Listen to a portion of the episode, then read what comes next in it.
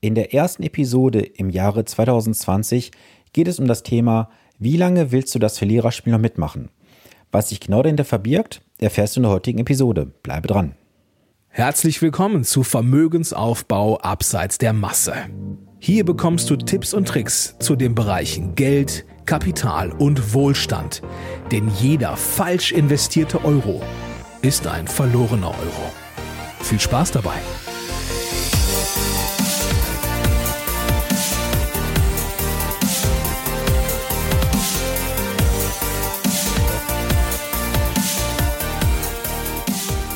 Es ist Montag und Zeit für eine neue Podcast-Episode. Schön, dass du eingeschaltet hast.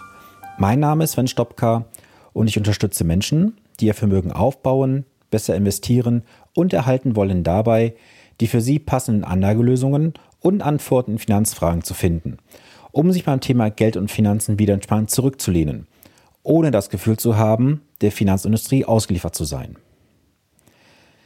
Das ist die erste Episode in diesem neuen Jahr. Von daher freut es mich ganz besonders, dass du auch diese Episode dir heute anhörst. Und es erwarten dich dieses Jahr 52 spannende Wochen wieder mit unterschiedlichen Themen aus dem Bereich Geld, Finanzen und Investment. Und wenn wir mal zurückblicken, welche Vorsätze oder Aufgaben hast du denn aktuell für dieses neue Jahr gesetzt? Wir haben ein neues Jahrzehnt, ein komplett neues Jahr. Und mich würde natürlich mal interessieren, was sind so deine Vorsätze und Aufgaben oder Herausforderungen für dieses Jahr? Teile mir diese doch gerne mal mit in der Facebook-Gruppe zum Beispiel, per Instagram, über den Facebook Messenger oder auch gerne per E-Mail. Die Links zu meinen Profilen im Social Media findest du in den Show Notes. Und wenn du mir eine E-Mail schreiben möchtest, kannst du das gerne tun an podcast.finanzpodcast.de. In der heutigen Episode geht es um das Thema, wie lange willst du das Verliererspiel noch mitmachen? Jetzt sind wir im Jahre 2020. Seit fast zehn Jahren kennt der Zins im Markt nur eine Richtung, die geht nach unten. Und seit vielen Jahren sind immer noch viele Verbraucher von Banken, Versicherungen und Bausparkassen in einer Schockstarre und hoffen darauf, dass sich die Zinsen ändern werden, dass es wieder mehr sichere Zinsen gibt. Da kann man aber sicherlich noch lange warten. Denn das Argument, was ja oft kommt, ist ja bei der Bank, bei der Bausparkasse, auf dem Tagesgeldkonto oder Girokonto ist mein Geld ja sicher. Doch was bekommst du denn garantiert? Einen garantierten Verlust. Von einem Ertrag kann hier ja gar keine Rede mehr sein.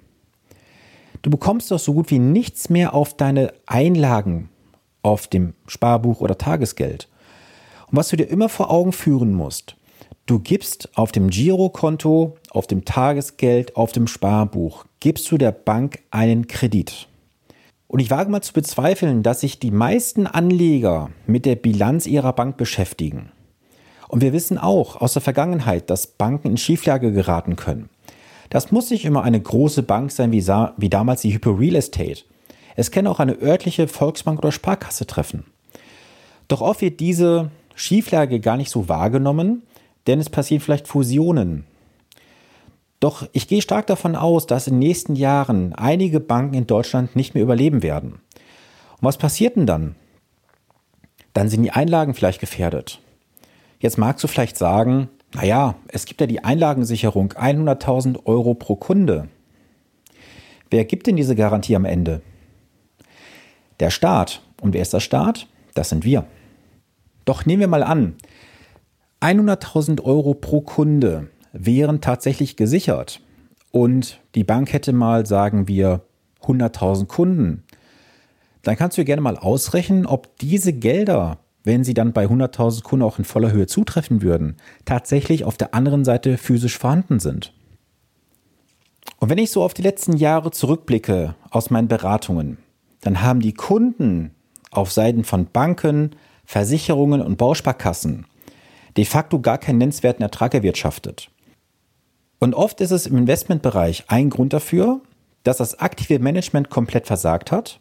Dafür habe ich genug Beispiele in der Mandantschaft, wo ich nachweisen kann, dass das aktive Management in der Vergangenheit eine Misswirtschaft betrieben hatte, hohe Kosten verursacht hatte und am Ende keinen nennenswerten Ertrag gebracht hatte.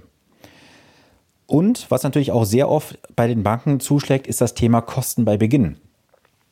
Wie oft habe ich das in den letzten Jahren gesehen, dass halt Banken in regelmäßigen Abständen ihre Kunden zu Gesprächen einladen und dann wird von dem Fonds A in Fonds B umgeschichtet, von F in Y und alles immer mit schönen zwischen 3 und 5 Prozent Ausgabeaufschlag. Und so der neue Trend ist Immobilienfonds. Was aber die wenigsten wissen, Immobilienfonds kannst du nicht sofort veräußern. Da gibt es eine Kündigungsfrist und eine Haltefrist. Und das habe ich im vorletzten Jahr erlebt. Da hatte mir ein Mandant einen Depotauszug vorgelegt. Dort war ein Immobilienfonds hinterlegt. Und er sagte, ja, den können wir jederzeit veräußern. Bis ich ihm sagen musste, nee, nee, du musst zwei Jahre warten. Ein Jahr halten, ein Jahr Kündigungsfrist, zwei Jahre. Dieses diese Zeit ist zum Glück dieses Jahr rum. Wir können das Geld dort rausnehmen und anderweitig investieren. Doch das war ihm von Anfang an nicht erzählt worden. Was kam hinzu? Ein Ausgabeschlag von dreieinhalb Prozent.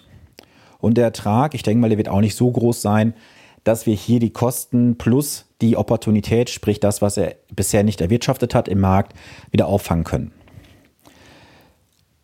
Das bedeutet unterm Strich zusammengefasst, alle Erträge bei Verwahrung des Geldes liegen bei nahe 0% oder zahlst du bereits einen Strafzins oder ein Verwahrentgelt. Und was mir gerade noch spontan einfällt, falls du Unternehmer bist, die Banken sind aktuell auch sehr kreativ. Die Geschäftsbanken oder auch die regionalen Volksbanken und Sparkassen gehen dazu über. Wenn du eine Kreditlinie hast, eine sogenannte Kontokorrentlinie, wird diese aktuell auch bepreist mit einem entsprechenden Zins.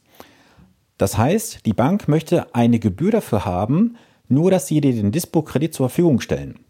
Wenn du diesen Anspruch nimmst, zahlst du in der Regel den üblichen Überziehungszins. Auch da musst du aufpassen, das kann am Ende doch sehr, sehr teuer werden.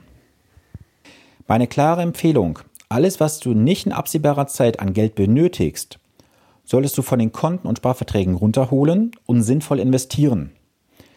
Doch warum machen das die meisten nicht? Vielleicht weil ein Risiko besteht? Jetzt muss ich natürlich ganz ehrlich fragen, welches Risiko denn bitte?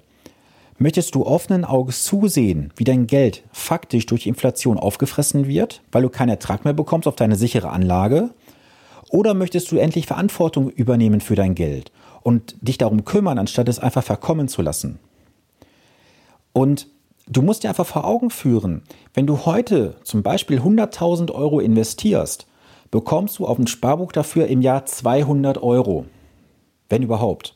Wenn du das in ein gutes Investment investierst und du hast Schwankungen drin und gehst am Jahresende vielleicht mit einem 1000 Euro Ertrag raus, mit einem Prozent, ist das immer noch nicht die Inflation, aber deutlich mehr als auf dem Tagesgeld oder Sparbuch.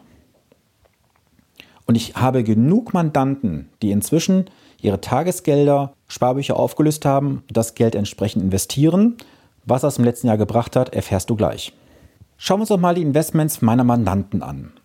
Jetzt habe ich die Zahlen vom letzten Jahr soweit aufbereitet und kann dir jetzt mal Zahlen nennen, was letztes Jahr bei mir in den Strategien so gelaufen ist.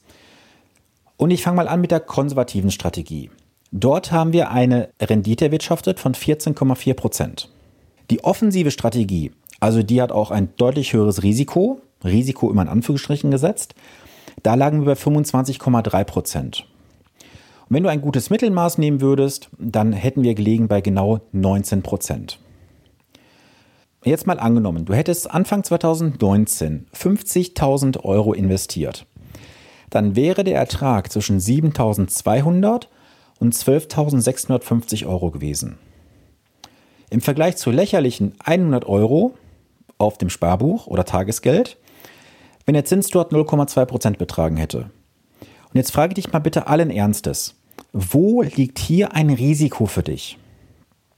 Auf der einen Seite hast du 0,2% sicher bekommen, minus Inflationskosten.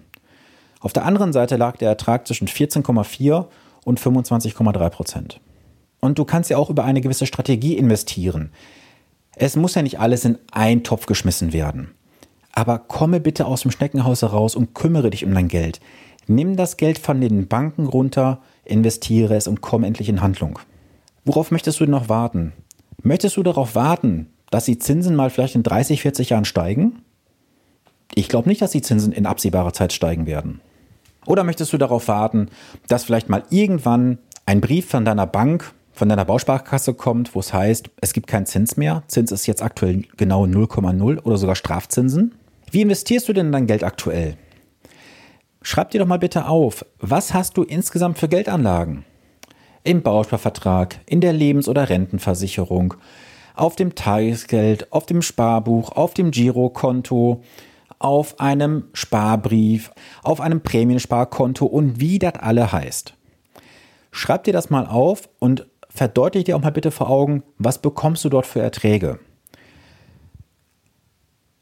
Hast du deine Geldanlagen und Investments in den letzten Monaten und Jahren mal einem Checkup unterzogen?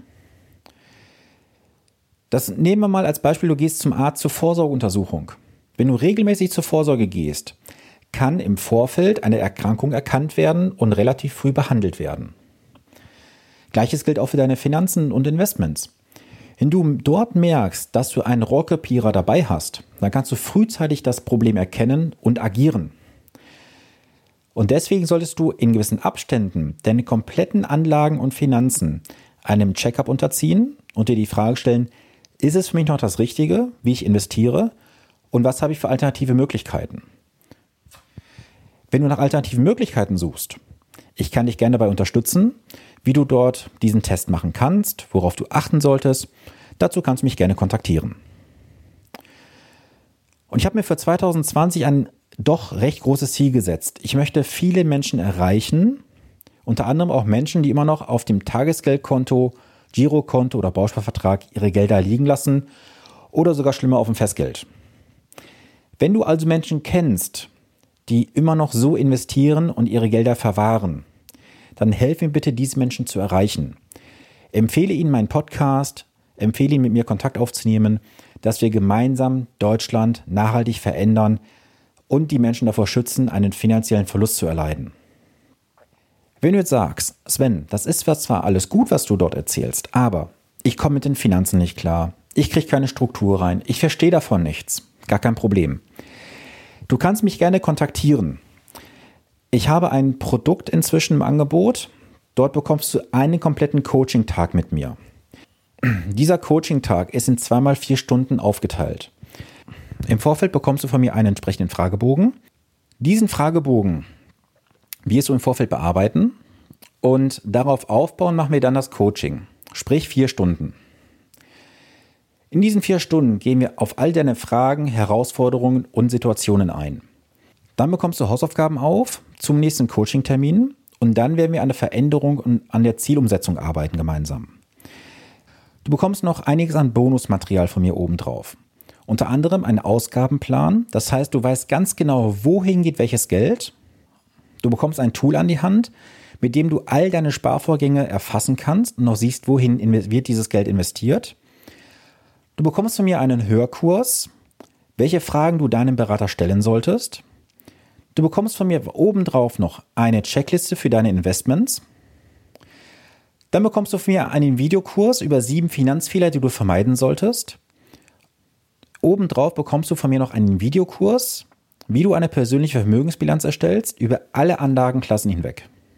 Das Ganze mit einer 1 zu 1 Anleitung, dass du immer auf dem aktuellsten Stand deiner Finanzen bist. Und obendrauf bekommst du von mir einen WhatsApp- oder Telegram-Support für ein Jahr. Dort kannst du mir Sprachnachrichten schicken, Textnachrichten und diese Nachrichten werden innerhalb von 24 Stunden für dich beantwortet. Das Ganze hat einen Gesamtwert von 2970 Euro. Und das Ganze bekommst du aktuell bei mir als Angebot als Gesamtpreis von 2350 Euro. Wenn du sagst, super, das ist genau das, was ich gesucht habe, dann zögere nicht, kontaktiere mich, schreib mir eine E-Mail an podcast.finanzpodcast.de oder kontaktiere mich über die Social Media Profile, die in den Show Notes verlinkt sind. Und möchtest du vielleicht ein kostenloses Erstgespräch mit mir haben, Gar kein Problem.